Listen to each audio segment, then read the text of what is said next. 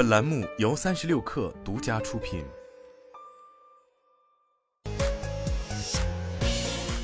网罗新商业领域全天最热消息，欢迎收听快讯不联播，我是金盛。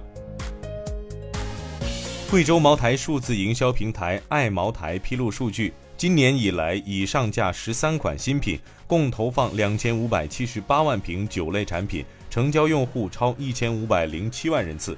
爱茅台目前注册用户超五千万，月活稳定在一千两百万，日活五百万左右。前不久，茅台集团党委书记、董事长丁雄军透露，爱茅台上线一年多时间，平台交易额达到了四百亿元。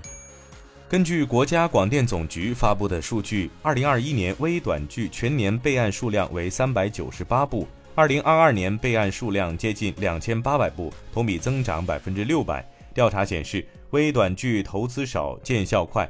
微短剧行业的月充值金额已经从今年六月份的四千万元增长至十月份的六千万元。据行业数据预测，预计二零二三年全年将达到二百五十亿至三百亿元。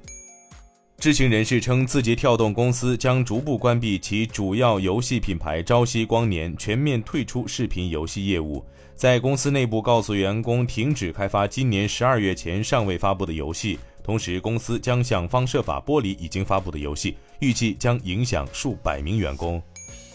丰田汽车公司发言人表示，已于当日停止了 Nova 和 Voxy 两款小型货车的生产，丰田车体富士松工厂生产线停止，以检查生产流程。丰田今天晚上决定是否在明天周二重新启动生产线。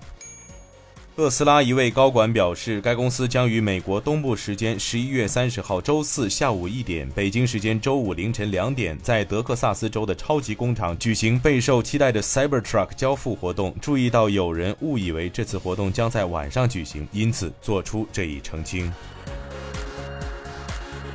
丰田汽车将于十一月二十九号恢复丰田车体富士松工厂生产线的生产。目前，该工厂 Nova 和 Voxy 两款小型货车的生产已停止。欢迎大家关注公众号“职场 Bonus”，职场 B O N U S，回复进群。